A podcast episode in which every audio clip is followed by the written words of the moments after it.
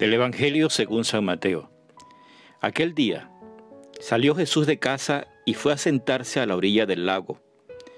Se reunió tanta gente en torno a él que decidió subir a una barca y sentarse en ella, mientras la gente se quedaba en la orilla.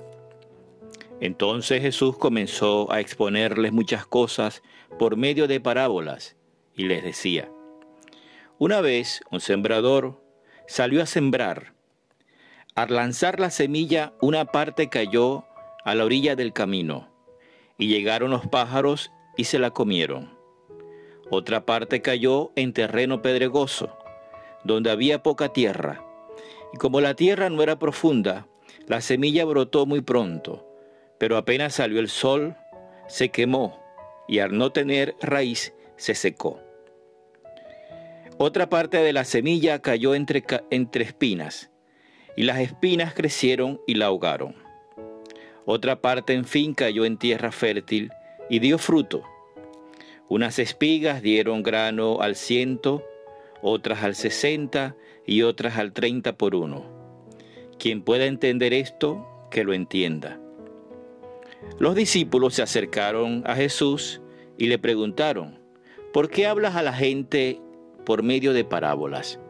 Jesús le contestó, a ustedes Dios les permite conocer los secretos de su reino, pero a ellos no se lo permite, pues al que tiene se le dará más todavía, y tendrá de sobra, pero al que no tiene se le quitará hasta lo que tenga. Por eso les hablo por medio de parábolas, porque aunque miran, no ven, y aunque escuchan, no oyen, ni entienden. Así que en ellos se cumple lo que dijo el profeta Isaías Ustedes escucharán, pero no entenderán. Mirarán, pero no verán. Porque el corazón de este pueblo está embotado. Son duros de oído y tienen cerrados los ojos. De modo que sus ojos no ven, sus oídos no oyen y su corazón no entiende. Y tampoco se convierten para que yo los cure. En cuanto a ustedes, felices sus ojos por lo que ven y sus oídos por lo que oyen. Les aseguro que muchos profetas y muchos justos desearon ver lo que ustedes están viendo y no lo vieron, y oír lo que ustedes están oyendo y no lo oyeron. Escuchen pues lo que significa la parábola del sembrador. Hay quien oye el mensaje del reino, pero no le presta atención. Llega el maligno y le arranca lo que tenía sembrado en el corazón es como la semilla que cayó a la orilla del camino. Hay quien es como la semilla que cayó en terreno pedregoso. Oye el mensaje y de momento lo recibe con alegría, pero no tiene raíces y es voluble. Así que cuando le llegan pruebas o persecuciones a causa del propio mensaje, al punto sucumbe. Hay quien es como la semilla que cayó entre espinas. Oyó el mensaje, pero los problemas de la vida y el apego a las riquezas lo ahogan y no le dejan dar fruto. Pero hay quien es como la semilla que cayó en tierra fértil, oye el mensaje, le presta atención y da fruto al ciento, al sesenta o al treinta por uno. Palabra del Señor. Gloria a ti, Señor Jesús.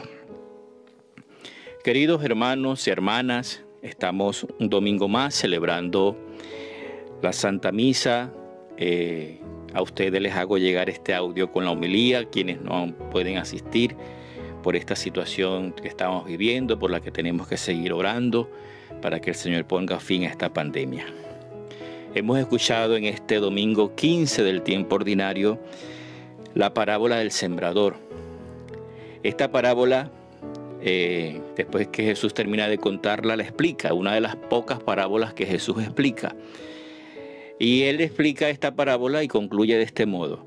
El que tenga oídos, que oiga. ¿Verdad? El que tenga oídos, que oiga. ¿Qué significa oír? Oigan lo que significa esta parábola. Y por fin, pues al concluir el relato, eh, del Evangelio que hemos escuchado, dice que lo sembrado en tierra buena significa el que escucha la palabra.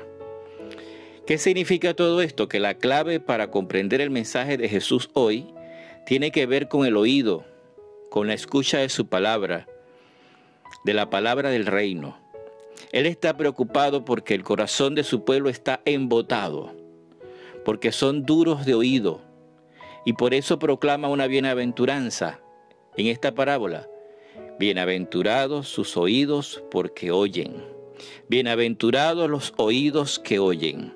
Evidentemente que Jesús nos está refiriendo aquí a la capacidad auditiva que todos tenemos. Algunos no, algunos hermanos pues tienen una discapacidad auditiva, pero sin embargo se relacionan por medio de signos, de, ¿verdad? Hay todo un lenguaje eh, para los que tienen incapacidad auditiva. Eh, está haciendo Jesús aquí referencia eh, a la capacidad de captar palabras y enterarse, de informarse de su contenido. No, él está haciendo aquí referencia a que tenemos que ser capaces de permitir que esas palabras sean comprendidas en la cabeza, pero que a la vez esas palabras afecten el corazón, a la propia vida, a los sentimientos, a los valores, a las, a las opciones que tomamos, y también que esas palabras afecten a las manos, para que podamos hacer, para que podamos transformar, para que podamos dar frutos.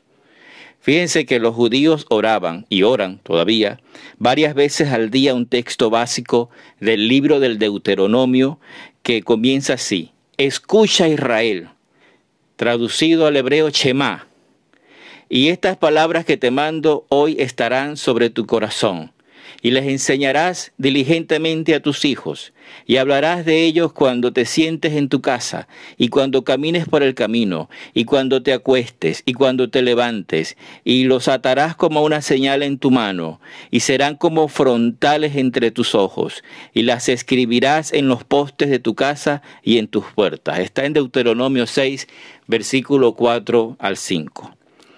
No podemos nosotros pasar por alto el contexto el momento concreto en que Jesús cuenta esta parábola.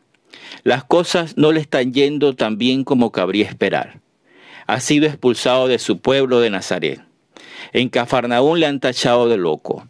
Los fariseos ya empiezan a moverse para quitarlo de en medio y bastantes discípulos se van retirando.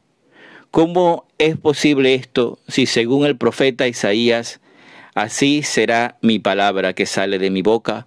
No volverá a mí vacía, sino que cumplirá mi deseo y llevará a cabo mi encargo. Pues los discípulos han podido escuchar otra parábola de Jesús que habla de que la simiente crece sola. La semilla crece sola por la fuerza que tiene en sí misma. Pero la realidad de cómo está siendo recibida la palabra de Dios y a Jesús mismo, que es la palabra, parece indicar otra cosa. Parece apuntar al fracaso de la misión.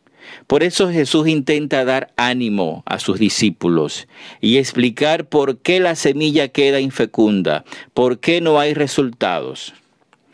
No es difícil, por tanto, hermanos, que esta parábola y su contexto tengan muchos significados para nosotros hoy.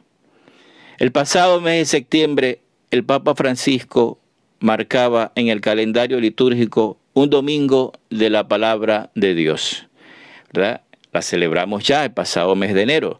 El pasado en septiembre del 2019 lo promulgó. ¿Qué pretende el Papa con este domingo de la palabra de Dios? Pues impulsar lo que nos pide el Vaticano II, recuperar la escritura como parte esencial de la celebración eucarística, como elemento indispensable en el discernimiento de la voluntad de Dios ¿verdad? Recuperar la palabra como centro de la oración cristiana. No puede haber oración si no hay palabra de Dios como centro. Recuperar la palabra como libro que convenía estudiar con criterios científicos para comprenderlo mejor, dándole un lugar insustituible en la oración eclesial, personal y comunitaria. Hay muchísimos hombres y mujeres en las grandes capitales religiosas del mundo, Roma, Jerusalén, estudiando la palabra de Dios, de un modo científico, ¿verdad? de un modo como se conoce exegético, y lo están haciendo para darnos a nosotros, ¿verdad? que no sabemos mucho de estos misterios, claves para interpretar, primer lugar la iglesia, que es la única que puede interpretar la palabra de Dios en el magisterio, en la cabeza de la iglesia, que es el Papa. Casi podríamos decir, hermanos, que la palabra de Dios es un sacramento, porque Dios, que es Jesús, se hace presente cuando es proclamada, buscando el diálogo entre los creyentes. Así lo aclamamos al final de la Eucaristía, de la lectura, de cada lectura en nuestras Eucaristías. Palabra de Dios. Dios nos ha hablado. Gracias, Señor, por expresarnos tu voluntad. Sin embargo, nos queda muchísimo camino recorrer, muchos esfuerzos que hacer para que estos objetivos se vayan cumpliendo. La experiencia nos dice que bastantes hermanos llegan a celebraciones en medio de la liturgia de la palabra y mientras se centran y prestan atención se les ha escapado esa palabra. Y eso es muy lamentable. Llegar a misa después de haber eh, escuchado la liturgia, de haber pasado la liturgia de la palabra. O la han escuchado pero no se les ha quedado casi nada. Sus mentes las tenían por otra parte. O muchos no la entienden en su mayor parte. La liturgia de la palabra parece como una especie de introducción a la parte más importante de la misa. Pocos son los que se toman el trabajo de repasarla antes o después en su casa o tenerla en cuenta a lo largo de la semana. Yo que soy muy optimista en medio de esta pandemia, le pido al Señor que en los corazones de ustedes, quienes me están escuchando, haga que el celo por la palabra de Dios se despierte. Que después de esta pandemia las cosas no sean igual. Que nos tomemos la Biblia, ¿verdad? En serio. La leamos, sobre todo los evangelios. No podemos dejar que la palabra de Dios esté al margen, como la semilla que cayó a la orilla del camino, no. A menudo quienes salen a leerla no se la han tampoco preparado adecuadamente para leerlas con un mínimo de corrección cuando se va al lambón. Pelea a veces en la parroquia, ¿no? que ustedes no la conocen mucho, pero que lean bien, que no sea cualquier espontáneo, que sea alguien que sea preparado en talleres bíblicos, de lectura bíblica. Y también hay que decirlo, ¿verdad? Porque los curas también, a veces en eso fallamos. Las homilías no siempre se preparan estudiando y orando el texto. Eso también es verdad, que los curas a veces no preparamos las homilías como deberíamos prepararlas. Es verdad que se ha reducido enormemente nuestra capacidad de escucha, mucha verborrea, tantos estímulos visuales. Puede más un celular, una pantalla, que cualquier otra cosa. Muchos estímulos auditivos, mucho ruido, poca música, tantos mensajes, muchas veces indigeribles, informaciones a veces vanas. Todo eso nos embota en la mente. Y nuestras agendas a veces, incluso en medio de esta cuarentena, a veces súper ocupadas. Alguien me decía en en estos días que no está yendo al trabajo porque, bueno, por la cuarentena de estos, eh, alguien que trabaja en un tribunal, que no tenía tiempo, caramba, no tengo tiempo. Y pues apenas tienen sitio para una reflexión serena de la propia vida, de los acontecimientos. ¿Quién se toma cinco minutos al día para sentarse, leer el Evangelio, cerrar los libros, la Biblia y juntar las manos con signo de oración? y darse cinco minutos, pon el celular cinco minutos para ver, tú verás los efectos. A los pocos días ya no serán suficientes cinco minutos, vas a querer más. Pero hermanos, existe el corazón duro.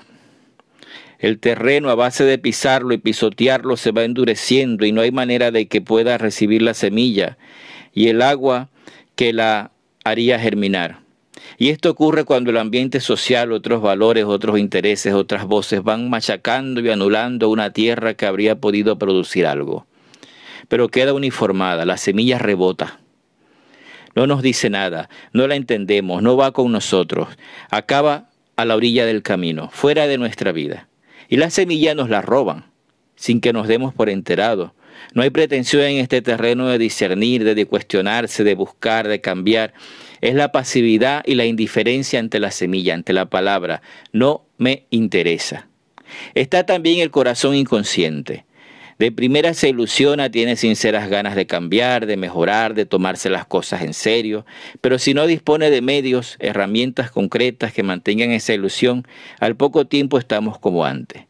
Después de estos confinamientos que nos han venido encima, hay quienes se van replanteando muchas cosas de su vida, quieren vivir de otra manera, pero si no concretan y escalonan unos objetivos, si no miden sus fuerzas, si no buscan algún tipo de acompañamiento espiritual y algunos apoyos necesarios, esa sincera ilusión acaba en desánimo y vuelven tristes a lo de siempre. También hay corazón llenos de espinas, de cardos, de maleza, de hierbas, de monte, terrenos superficiales que se dejan enredar más de la cuenta por asuntos cotidianos, por valores, estilos de vida incompatibles con el Evangelio de Jesús que ahogan el trigo bueno. Jesús subraya expresamente la seducción de las riquezas, pero también ciertas ideologías políticas, filosóficas e incluso teológicas. Filtran tanto la semilla, la condicionan tanto, que es imposible que eche raíces y produzca nada. Y esos estilos de vida acelerados, superocupados, ¿verdad? Esos estilos de vida atolondrados, eh, definitivamente también hacen que la semilla quede en nada. Por último está el corazón bueno, capaz de producir 160 o 30 por uno.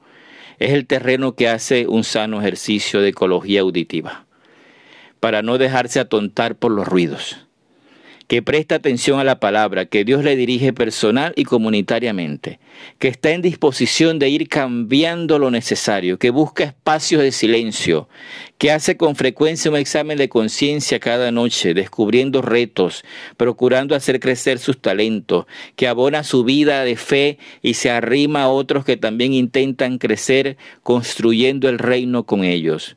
Puede que no sean muchos, pero tienen que desanimarse pero no tienen por qué desanimarse por ello. El reino no es cuestión de números, de multitudes, de grandes medios, sino de que cada cual produzca lo que pueda, cien o treinta, lo que pueda. El sembrador por su parte no deja cada día de depositar en nosotros nuevas semillas y tarde o temprano esas semillas brotan. Hermanos, me disculpan que esta homilía haya sido un poco más larga, pero era necesario porque la parábola así lo ameritaba. Quiero pues darle la bendición, que el Señor les acompañe, que no se desanimen, que sigamos adelante. Ya son más de ciento, casi veinte días de cuarentena, pero sigamos adelante. El Señor no nos va a abandonar. Pronto va a salir el sol que estamos esperando. Y la bendición de Dios Todopoderoso, Padre, Hijo y Espíritu Santo, descienda sobre ustedes y les acompañe siempre. Amén.